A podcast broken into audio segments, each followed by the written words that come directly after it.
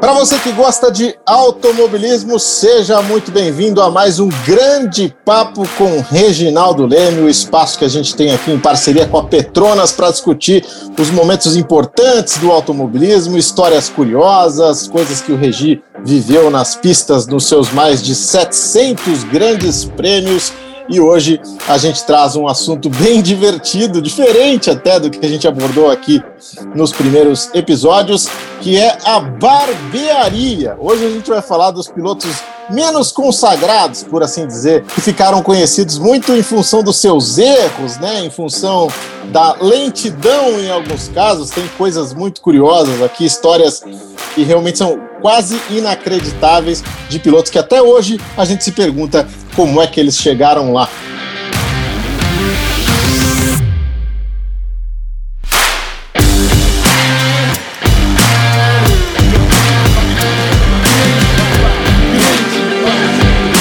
Grande Papo com Reginaldo Leme. Apresentação: Tiago Mendonça. Oferecimento: Petrona Cintium.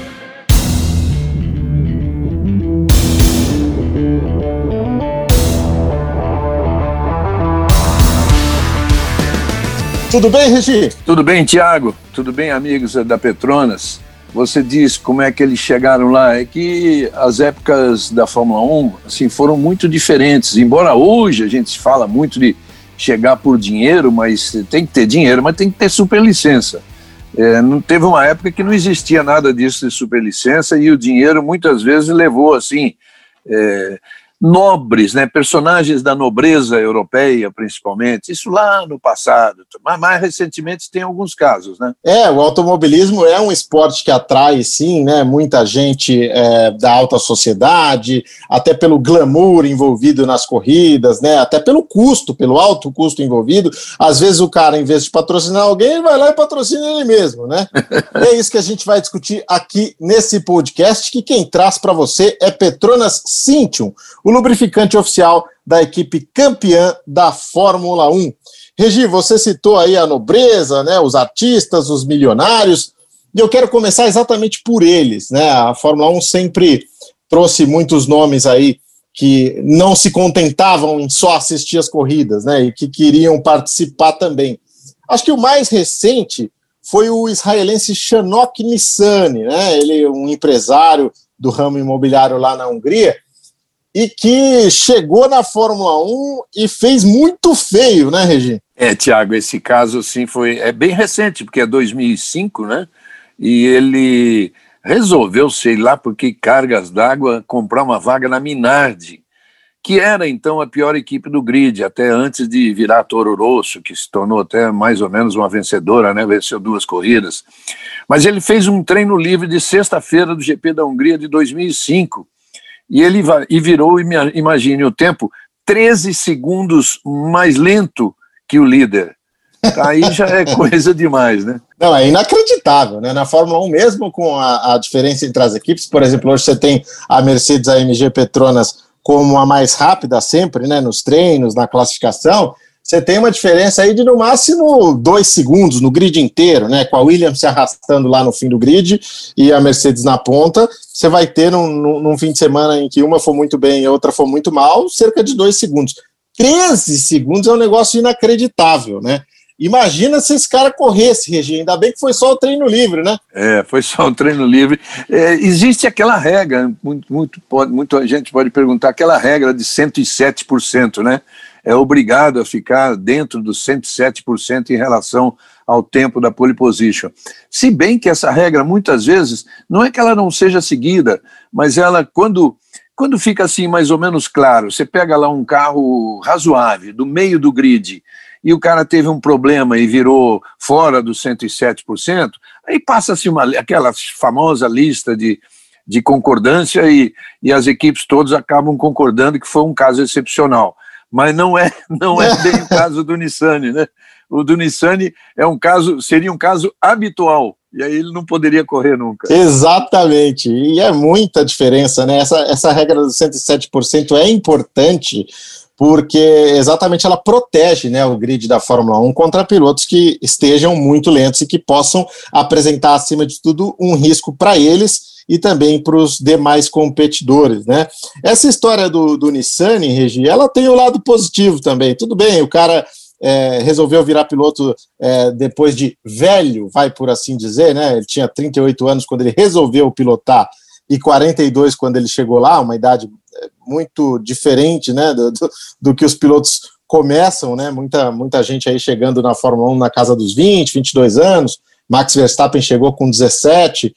Então, é, realmente foi um, um, caso inusitado, mas que também levou o filho dele, o Roy Nissany, a querer competir. E isso foi muito legal, porque o Roy Nissany, apesar de não ser nenhum fenômeno também, é, é, um piloto, claro, profissional, é mais competente que o pai, porque teve chance de começar no kart, de se desenvolver, e hoje está na lista aí de pilotos é, da Williams de desenvolvimento, né? Então tem essa história bacana por parte do mico é, que o pai pagou lá no, no, no, GP da Hungria, no treino livre do GP da Hungria. Regi, sabe que nessa, nessa corrida aí, nesse treino livre, logo depois que terminou, os pilotos dão ali a entrevista e tal, e foram ouvir o Schumacher.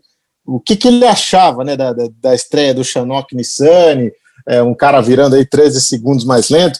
E o Schumacher foi super elegante e falou assim: Olha, eu fico muito feliz que a gente tenha novas nações competindo aqui com a gente. Afinal de contas, ele era israelense, né? E então o Schumacher deu essa colher de chá aí pro Chanok Nissani.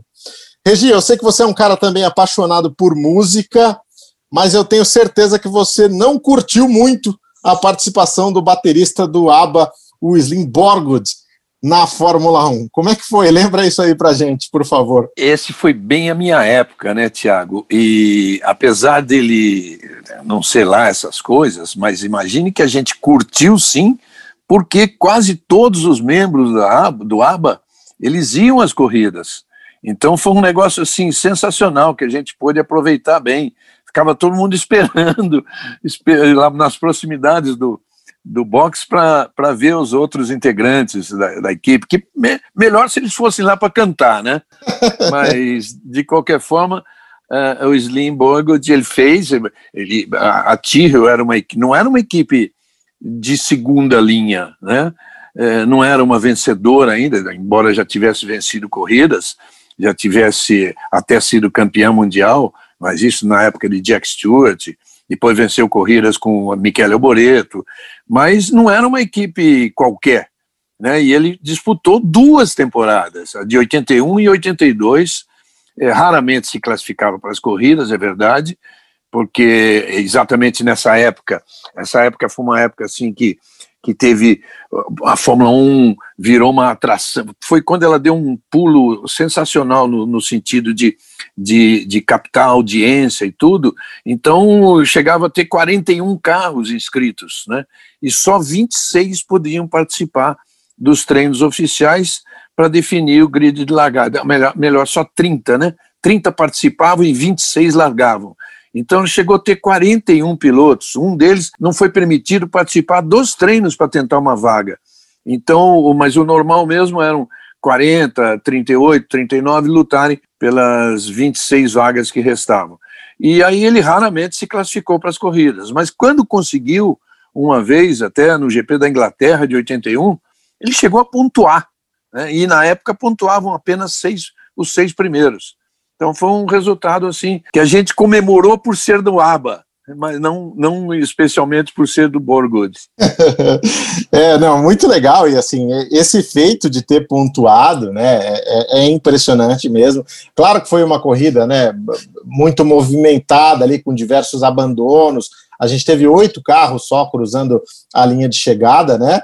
Mas mesmo assim, ter, ter chegado até o final, ter terminado em sexto, foi muito bacana por parte do Slim Borgwood e entrou para a história.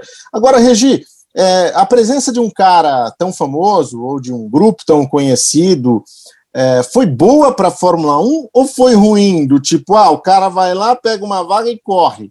Como é que foi isso? O que, que qual o impacto que isso teve na Fórmula 1? Não, eu acho que na época foi boa, Tiago. Uh, vamos lembrar que tinham outros pilotos, outras equipes muito fracas na época, né?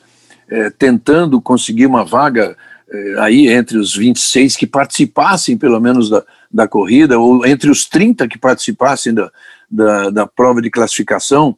E a presença do Slim Borgwood, que um cara famoso, né? famoso de outro ramo, famoso fora do automobilismo, foi interessante.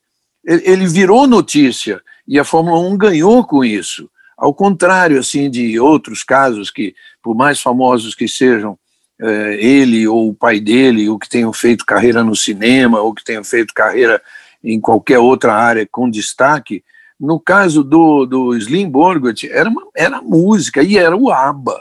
O ABBA não era qualquer, qualquer grupo, né? É um grupo de grandes sucessos. Então, foi importante sim para a Fórmula 1. É, o, o Slim Borgot acabou passando aí, marcando ponto, né? O que mostra também que eh, não era um tonto completo, né, Regi? Às vezes a gente fala aqui de um ou outro piloto que, no caso aí, o Chanok Nissani virando 13 segundos mais lento lá do que é, os líderes, né? Não era esse o caso. O Slim poderia não ser um fenômeno, mas também não, não, não, ficava devendo tanto assim, né? Não, muito longe disso, Thiago, muito longe disso. Não, não chamava atenção digamos assim, pela, eh, entre aspas, ruindade dele. Uhum. não era exatamente um piloto ruim, era um piloto que não tinha. Uh, não tinha feito a carreira que outros pilotos da Fórmula 1, não vou nem falar dos, dos ponteiros, outros pilotos da Fórmula 1 que estavam lá nas equipes média para baixo tinham feito. Então, mas ele não, não chamava atenção por isso de jeito nenhum. Aliás, todo mundo queria conversar com ele. Né? Exato. É um personagem, sem dúvida nenhuma. Não, foi muito legal ter tido esse nome também na história da Fórmula 1. Regi, agora falando aí da alta sociedade, um nome que ficou marcado aí no, nos anos 80 foi o do Paul Belmondo, né? É, filho de um ator francês. Como é que é a história dele? Come, começa com polêmica, né?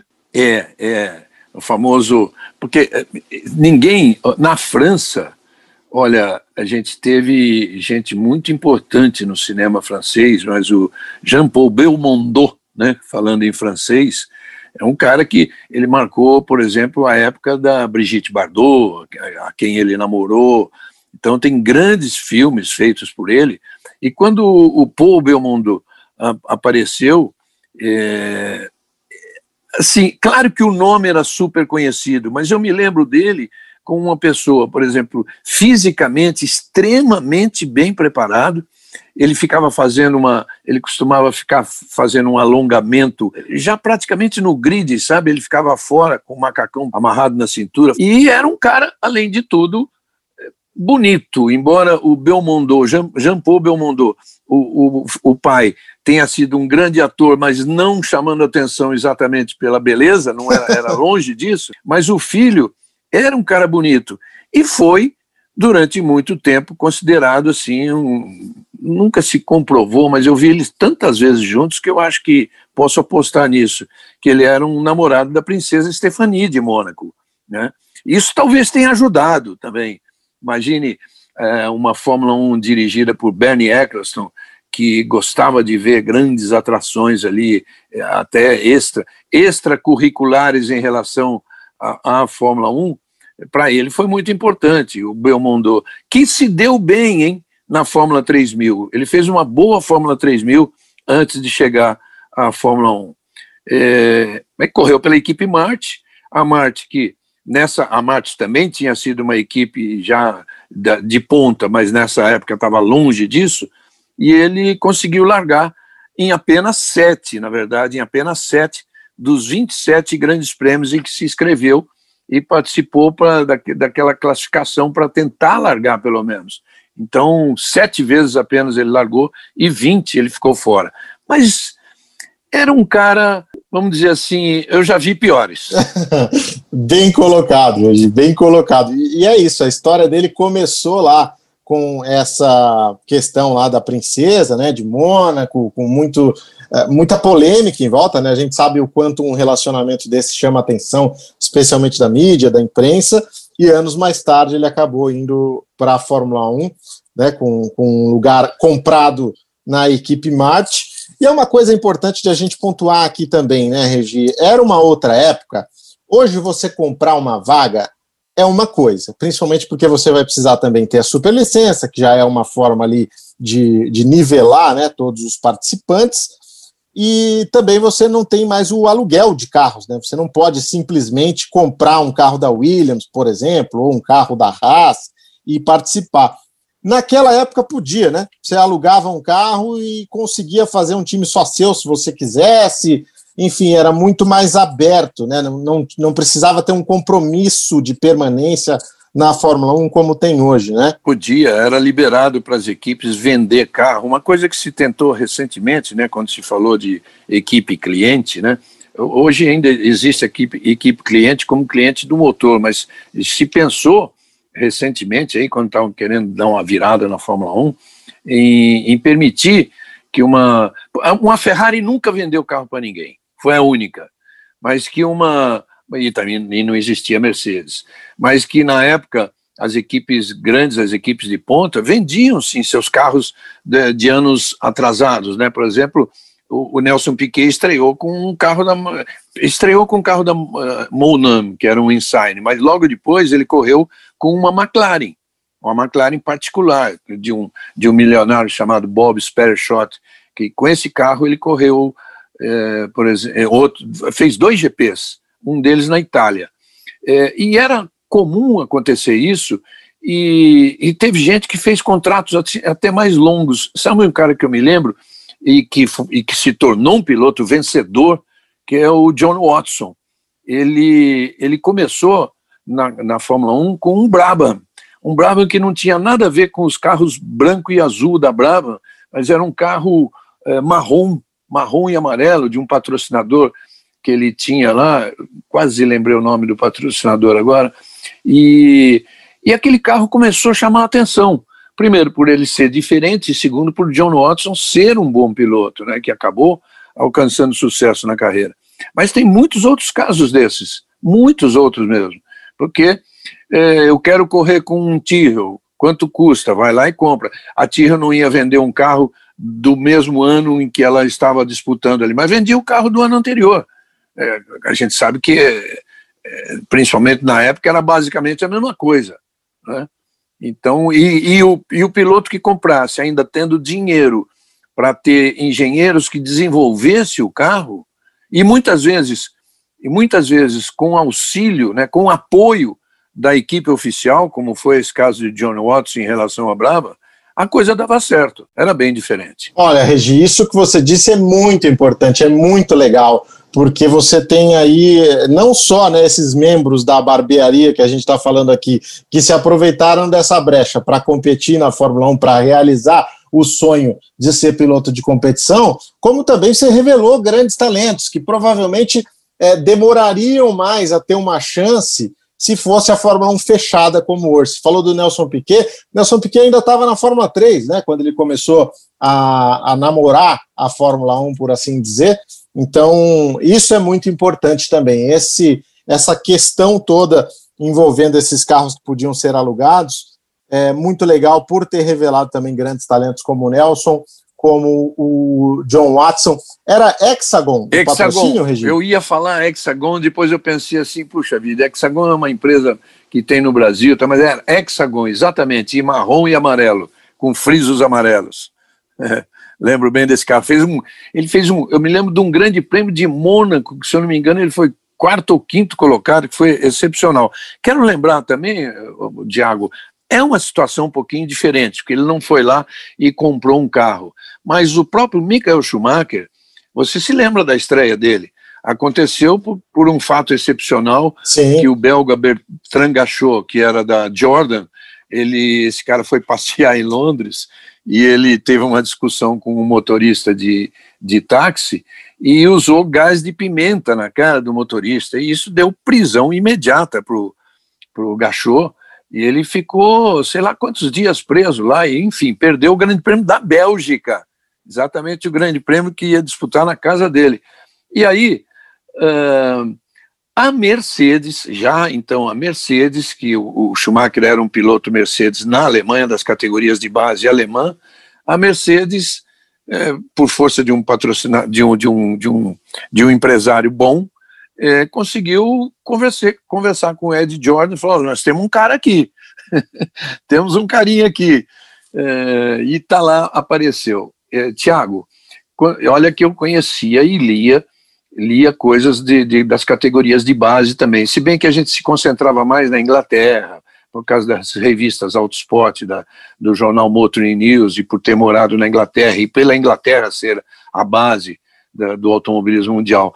Mas quando esse tal de Michael Schumacher fez o primeiro treino de uma sexta-feira com a Jordan no Grande Prêmio da Bélgica, e fez um bom tempo, se não me engano, andou em sétimo, oitavo, já na sexta-feira.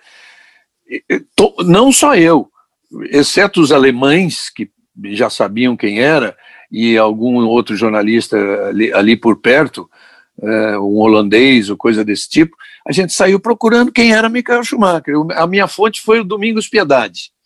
Domingos Piedade era um português que nascido, na, nascido em Portugal, mas vivia na Alemanha a vida toda dele e ligado à Mercedes, porque ele dirigia a AMG, que é o departamento de, eh, de carros especiais da, da, da Mercedes, e, e, a própria competição da, da Mercedes, até hoje, é da AMG, tanto que a, a equipe Mercedes oficial chama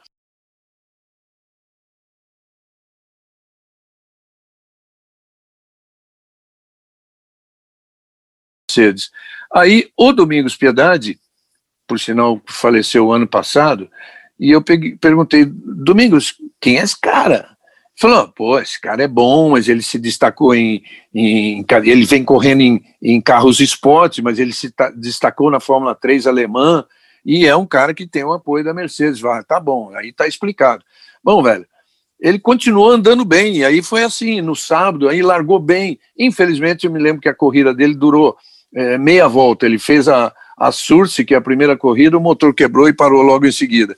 Tem até a, famosa frase do Galvão, porque é, é brincadeira isso, não, nada, nada assim sacaneando o Galvão, mas é uma brincadeira, mas na narração tem isso.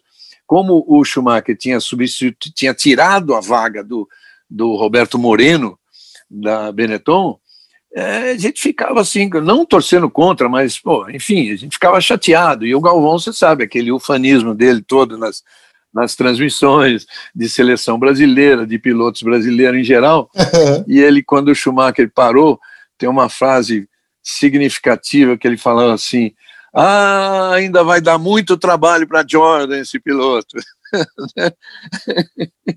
e era simplesmente o Michael Schumacher. Pois é, o heptacampeão Michael Schumacher, que agora teve os seus recordes alcançados, superados pelo Lewis Hamilton, piloto da Mercedes AMG Petronas. E eu deixo aqui minha pergunta para você, meu amigo: como é que você cuida do seu carro? Você cuida como um Nelson Piquet, como um Michael Schumacher, como um Lewis Hamilton, ou cuida igual o Shanok Nissan, o Slim Borgod, o Paul Belmondo? Como é que você cuida do carro? Eu sugiro que você cuide com o Petronas Cintium, o único lubrificante com a exclusiva tecnologia Cooltech, desenvolvida para combater o aquecimento excessivo do motor e garantir uma performance campeã para o seu carro. Sabe aquele anda e para no trânsito? Ele é tão ruim para o seu carro quanto para você. Mas o lubrificante Petronas Cintium com tecnologia Cooltech combate o aquecimento excessivo no motor causado pelos engarrafamentos para deixar seu carro sempre protegido. Fique frio com Petronas Cintium.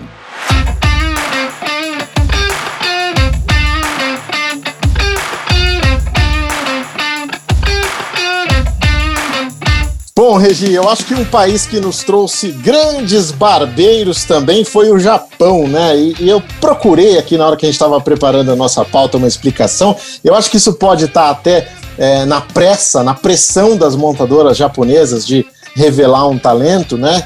E elas acabaram conseguindo bons nomes. Conseguiram Takuma Sato, Kamui Kobayashi, que chegaram a subir no pódio, né? Mas também trouxeram alguns nomes que nossa senhora. O, o Satoru Nakajima, Regi, que não era um completo perdido, pelo menos ficou famoso aqui no Brasil em função daquele acidente com o Senna, né? Em, em 1990. Como é que foi a reação do público com relação ao Satoru Nakajima depois de bater com um líder sendo retardatário? Eu acho que o público, assim, 90% das pessoas foram assim, absolutamente contra o Nakajima. Mas vamos lembrar que tem 10%, de, inclusive, de especialistas que perceberam que o Senna não podia ter feito, é, embora retardatário o Satoru Nakajima, o Senna poderia ter esperado um momento um momento um pouquinho mais para fazer a ultrapassagem mais tranquila, né? E existe isso também. É, é o excesso de confiança. Você está tão mais rápido, está liderando uma corrida, isso acontece. Já aconteceu outra vez até com com Senna, com Senna lá, no caso do Schlesser lá em Monza. Isso lá para é, 1988. O, o Satoru vamos lembrar que ele foi, depois ele veio a ser, ele aprendeu muito, ele evoluiu muito. Eu acho que tal, talvez tenha sido o japonês que mais correu na Fórmula 1, porque ele foi companheiro tanto do Senna quanto do Piquet. Tá? Tudo bem que ele pegou o Piquet numa fase descendente da carreira, naquela Lotus amarela, mas ele eh, deu trabalho para o Piquet ali em algumas classificações. E, enfim, ele é lembrado por esse acidente, mas o Satoru Nakajima chegou a fazer. E depois até tem um filho dele, né, correndo atualmente, não, na, não chegou à Fórmula 1. Kazuki, Kazuki Nakajima. Nakajima.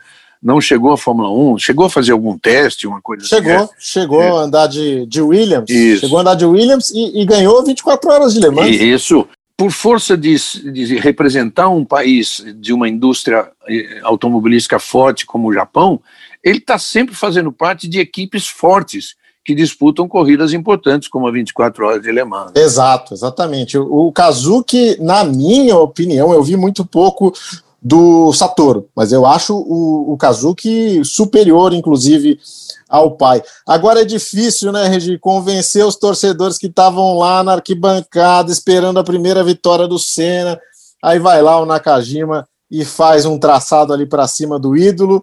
Não dá. Esses 10% aí que você colocou na, na conta do Senna, a torcida não coloca, não, viu? Os caras ficaram bravos com, com o Nakajima. E eu acho também, Regi, que é aquela coisa, né? Eu tenho certeza que um cara como Senna, como um Piquet da vida, um, um, um talento desse, um Emerson, o cara chega atrás do Nakajima ele fala: Eu preciso passar, porque se eu ficar aqui, eu vou perder mais meio segundo nessa volta. Então, é justificável essa pressa, esse desespero do Ayrton também, né? Agora, a gente teve um outro japonês também que acabou ganhando um apelido curioso aqui no Brasil, né, Regi? Que foi o Kyo Katayama.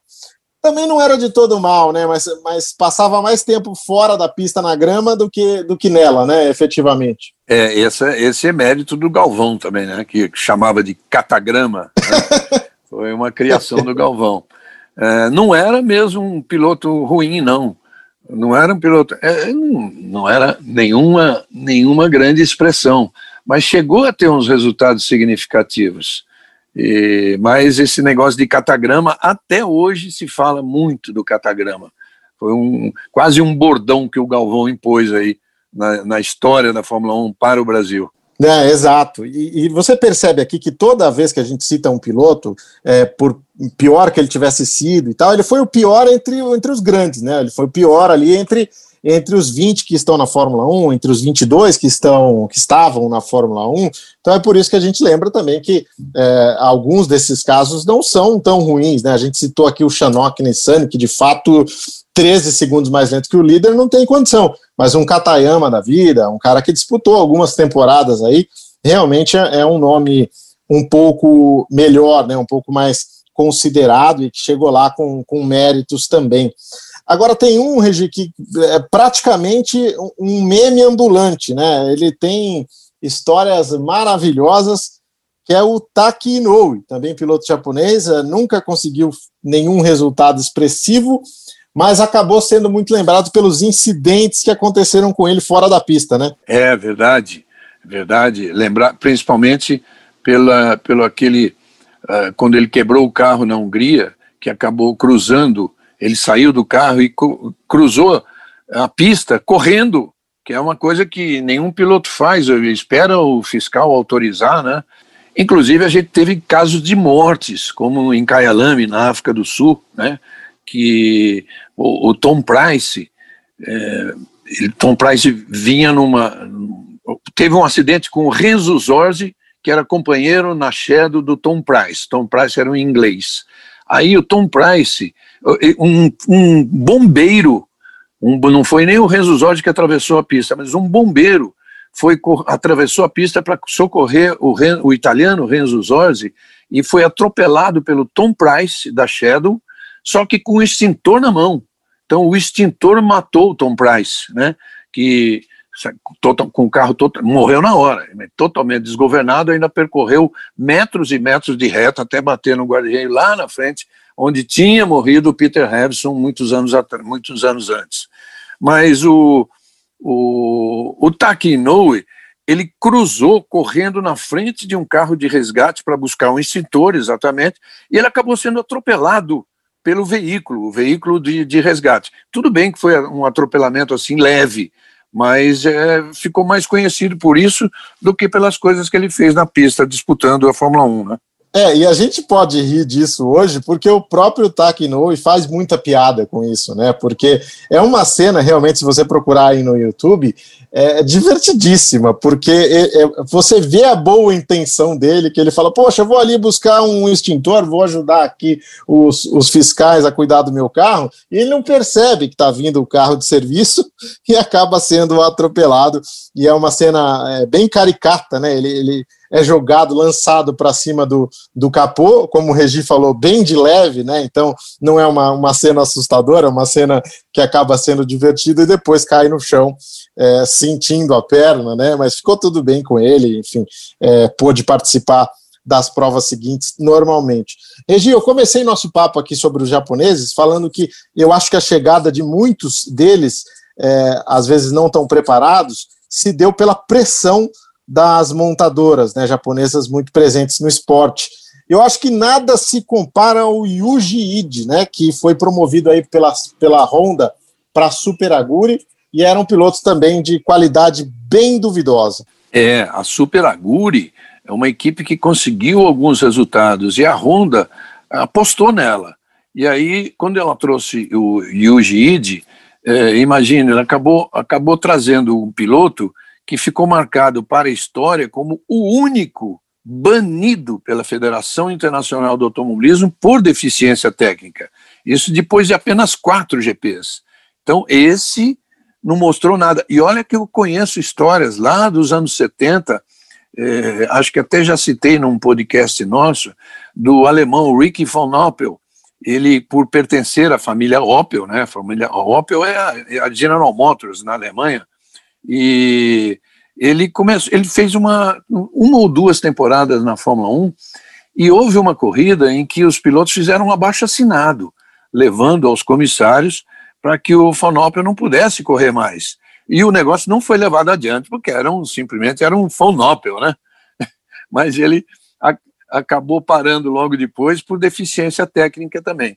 Mas o, o único caso de banimento oficial pela FIA foi esse do japonês Yuji Ide. É, e a, a, Honda continua né, fazendo isso, continua tentando achar o seu pupilo na Fórmula 1, tanto que agora, para essa temporada, ela coloca o Tsunoda, o Yuki Tsunoda, na equipe AlphaTauri, mas aí a gente está falando de um piloto extremamente competente, vencedor na Fórmula 2. Exatamente. Nesse eles acertaram. Então, Tiago, a gente sabe que tem muias promessas que chegam na Fórmula 1 e não não, não se casam com a Fórmula 1, né? Não parece ser o caso dele, porque esse ele tem, leva jeito de bom piloto. Vamos, vamos lembrar, você começou citando os pilotos que deram certo, né? É, e, e, principalmente o, o, o principalmente o, o, Takuma Sato, que é um cara que depois virou atração na, na Indy, na Fórmula Indy. Então é um, um cara bicampeão das é, 500 só milhas. Isso, só isso. Então, vamos ver se, se agora acontece a mesma coisa aí. Pois é, eu me lembrei agora de uma história curiosa também envolvendo Yuji Ide, que ele não falava inglês, né, Regi? Então, o, olha que coisa surreal, em pleno século XXI, o piloto não falava a língua universal da Fórmula 1. Então, o engenheiro, para falar com ele, tinha que falar com a Guri Suzuki, que o chamava no rádio, ele respondia para o Aguri Suzuki, aí o Aguri Suzuki traduzia para o engenheiro, isso tudo a 300 por hora, né? Quando ele conseguia chegar a 300. Então, imagina essa confusão. Tudo bem que era o menor dos problemas dele, mas também não ajudava, né? Não, não falar inglês. Não ajudava nada ele, a, a por exemplo, obedecer uma ordem, né? Uma ordem que tinha que ser feita assim quase que imediatamente. Eu acho que os, o engenheiro o engenheiro deve ter usado toda a sua sua técnica e a tecnologia do momento para dar ali um vamos dizer, um, um delay, né? É, para saber que havia um delay na, na obediência de uma ordem, calcular e dar, essa, dar essa, esse palpite muito antes. Isso, esse não falava nada, mas eu me lembro do Satoru Nakajima falando muito mal, mas muito mal. Mas como ele permaneceu um bom tempo na Fórmula 1, depois é, foi melhorando, mas muito mal mesmo ele falava. É, o, o Yuji nem teve esse tempo de aprender muito, né? E, e, eu fico imaginando aquela coisa, ó, bandeira azul aí, tá chegando o líder, hein? Precisa dar passagem. Até, até chegar essa informação já, já acabou. Regi, a gente falou aqui de um cara que foi banido da Fórmula 1, né? Nunca mais apareceu por lá em função da deficiência técnica, mas a gente já teve também um desclassificado por estar lento demais, né? O All Peace, piloto canadense. Como é que foi essa história? É, olha, esse é tão pouco conhecido que, embora fosse já da minha fase, é, eu não estava nesta corrida. Aliás, nessa, nesses, nesses primeiros anos meus, ainda pelo Estadão e não pela Globo, a gente cobria a Fórmula 1 até o final da fase europeia, que era Monza. E normalmente Canadá e Estados Unidos a gente não fazia porque o campeonato já estava decidido, já ia para lá decidido. E o Alpise, que era canadense, ele correu apenas, ele disputou três corridas no Canadá. Mas era um negócio assim impressionante, né? É, depois, além de ter se envolvido em uma série de acidentes, ele ele era muito mais lento, né? Chegou aquele Uh, bom, primeiro que ele chegou a tirar o Jack Stewart da pista, simplesmente isso. O Jack Stewart, que era o, o grande piloto, o, a, o, menino dos olhos do, do, da, da Grã-Bretanha, não só da Inglaterra, da Grã-Bretanha, ele como, ele como escocês naquela época. Ele foi desclassificado porque ele estava tão lento, mas tão lento, que naquele momento da corrida ele tinha completado. Olha, imagina isso, uma volta, uma corrida que já tinha sido dada o líder já tinha dado 46 voltas, ele estava na 22 segunda. E não é por ter parado em box, por ter problema, por, por nada disso. É, o problema era ele mesmo. O problema era aquilo que a gente fala, aquela peça que está entre entre o assento e o volante, né? é impressionante, é um número realmente inacreditável do Alpise. Ficou aí para a história como o único piloto desclassificado de uma corrida por lentidão. Você sabe que esses números, eu estou falando, esses números é assim coisas de pesquisa, porque eu vivendo a Fórmula 1 daquele final da década de 60, não não em loco ainda, mas uh, já começo dos 70, inclusive, que o Jack Stewart foi campeão em 69 e 73 e já tinha sido campeão em 70, 69, 71, 73. Então eu vivi isso e não me lembro normalmente do Alpise, do nome do Alpise. Né? Ah, que bom, Regi. Pelo menos você não, não vai ter essa memória terrível da história da Fórmula 1 e é normal também, né? Porque é o que a gente falou aqui. Ele disputou só os GPs do Canadá, né? Por três anos consecutivos e tinha muito disso, né? Na época, o piloto participava só da corrida da casa dele, porque tinha toda uma questão logística. Às vezes a equipe para pagar os custos alugava o carro, né? A gente teve até brasileiros, o bom brasileiro Luiz Pereira Bueno participando de uma corrida assim aqui no Brasil, né? Então, essa era uma, uma prática comum na Fórmula 1 e que às vezes trazia nomes aí que, que merecem é, ser esquecidos mesmo, Regi. É o caso do nosso querido Alpise. Posso te lembrar um outro, porque é, é exatamente do Canadá. É, o Gilles Villeneuve tinha morrido e aí, uh, no ano seguinte, ou dois anos depois, o irmão dele, chamado Jacques Villeneuve, por coincidência, é, nada a ver com o filho do Gilles, o Jacques, que depois veio a ser campeão mundial né, bem mais tarde, em 97, mas o Jacques Villeneuve tentou se classificar para o Grande Prêmio do Canadá também duas vezes. É, participou da pré-classificação e não entrou, não conseguiu entrar no grid para disputar a corrida. Jacques Villeneuve, a gente chamava de tio.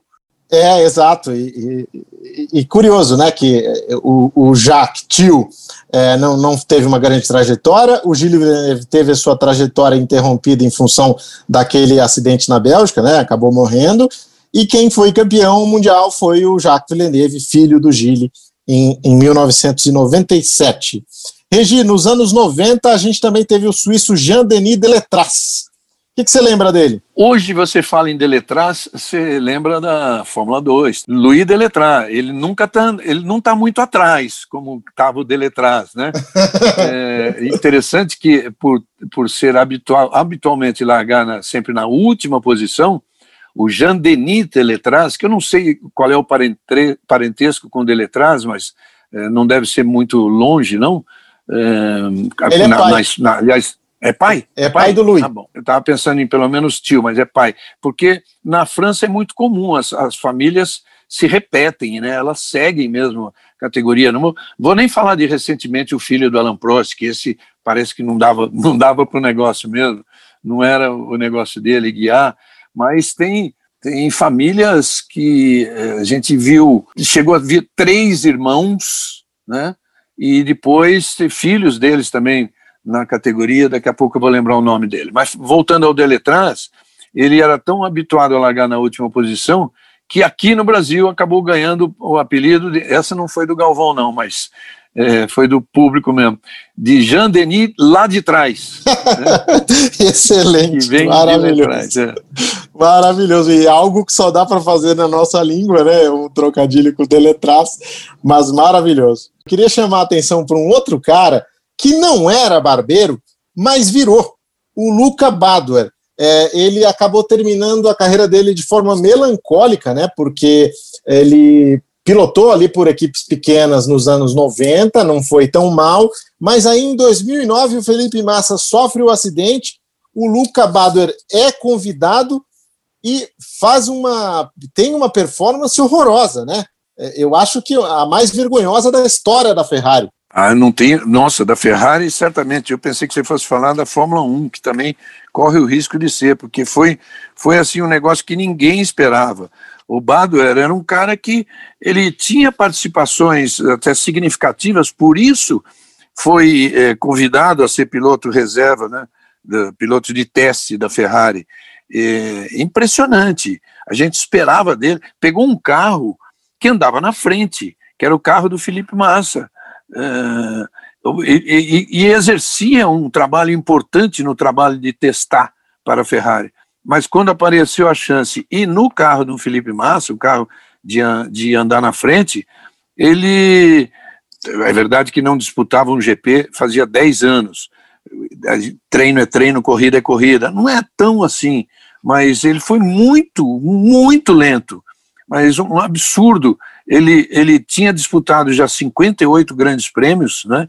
Por, outro, por equipes menores, e e só que quando foi fazer essas corridas, ele parecia que é, é, foi mais uma coisa a gente interpretava como o lado psicológico. Ele foi tão mal logo de cara que a gente percebeu que ele não estava conseguindo vencer aquele desafio dentro da cabeça dele, sabe? Ele fez duas corridas, largando sempre em último lugar e pelo menos dois segundos atrás do pole position, que com certeza é, para a Ferrari fica sendo o pior piloto da história da Ferrari. É incrível. Mas tem muito, viu, Tiago? Tem muito desse, desse dessa psique, é, sem dúvida nenhuma, na carreira de piloto, na carreira de tenista, na carreira de, na carreira de alguém que dispute um esporte assim tão individual, né, como é o automobilismo, o tênis, mas o automobilismo mais, porque você quando você, você pisa, você entra no cockpit de uma Ferrari, é. De uma Ferrari que andava na frente.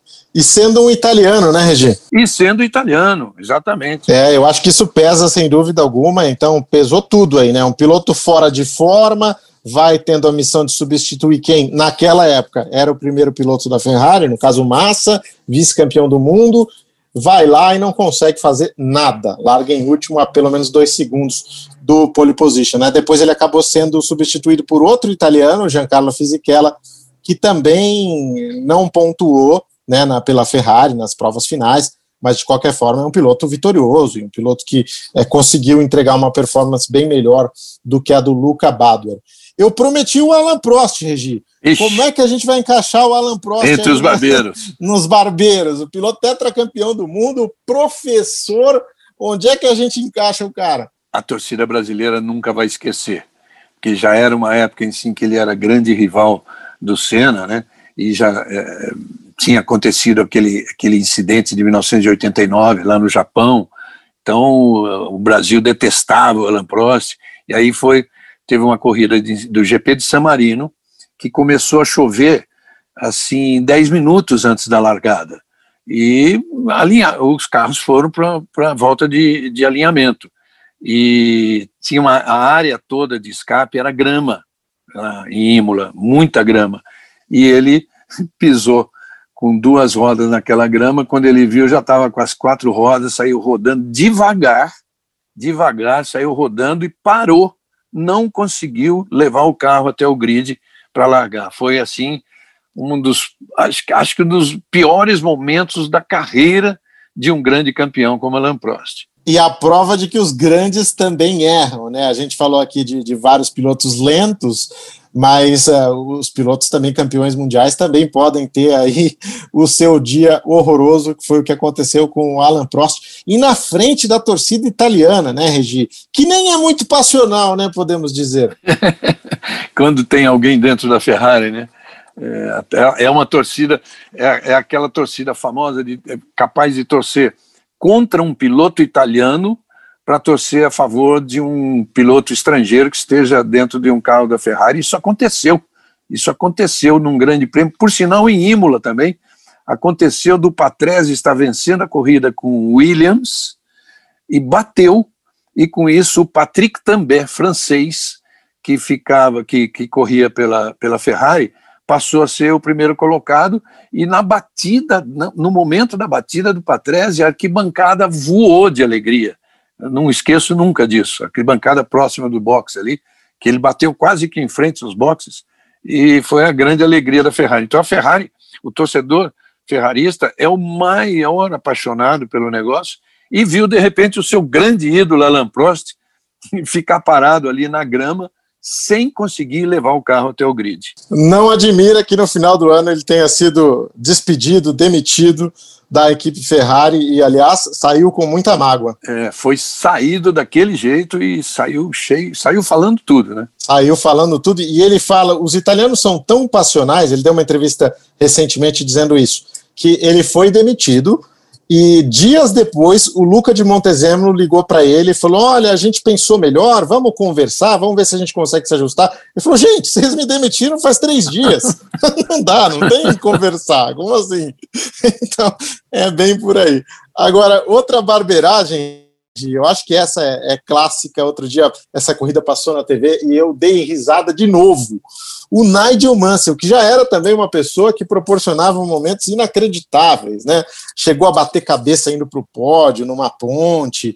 É, é, assim, era um cara que sempre tinha histórias curiosas ao redor dele. E no GP do Canadá, ele estava para ganhar a corrida em 91 e perde na última volta porque resolveu acenar para os fãs. É isso, Regi? É, o Mansell é muito doido. O Mansell tem histórias que marcaram a carreira dele. O piloto, olha, Thiago, em termos de talento, de bravura, de agressividade, o Mansell está seguramente entre os dez maiores da história da Fórmula 1. Porque corrida eh, que tinha o Mansell com carro bom era espetáculo com certeza, porque ele ia para cima. Eh, não tem negócio assim, não tem essa de esperar a hora para passar. Por isso cometeu tantos erros.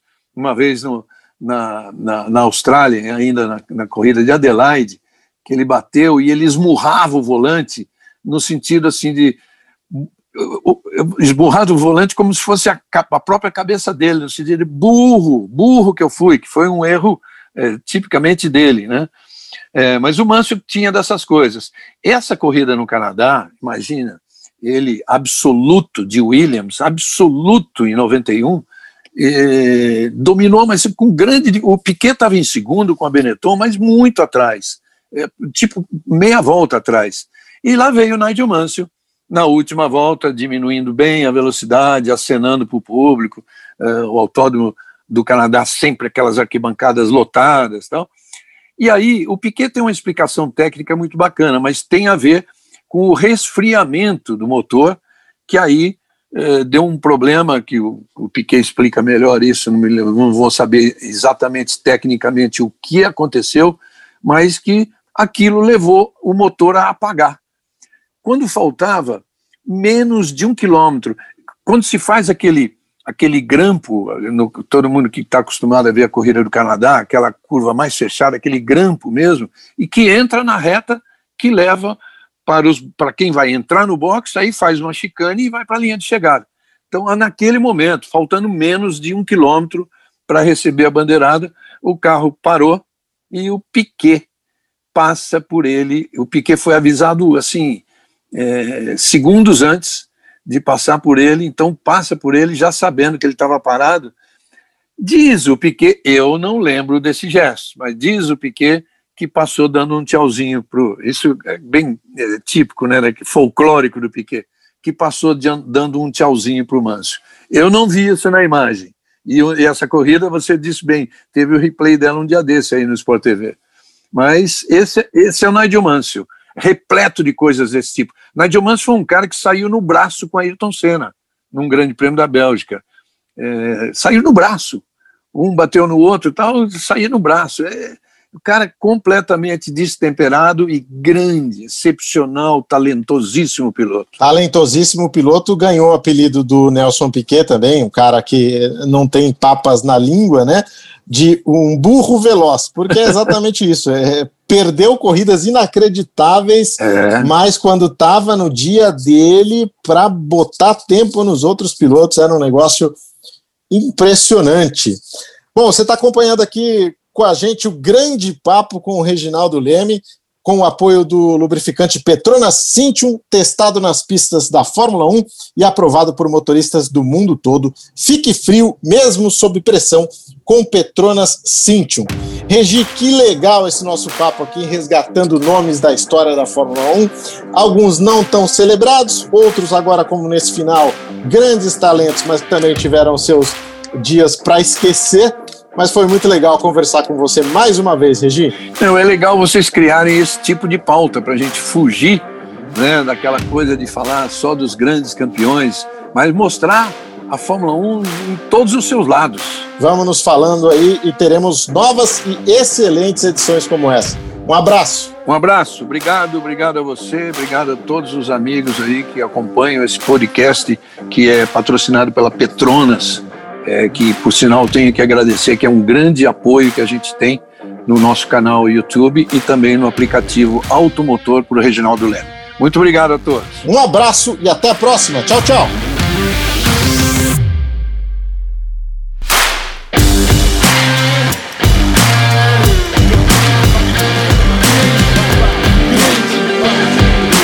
Grande Papo com Reginaldo Leme. Apresentação: Tiago Mendonça. Oferecimento Petrona Cintium.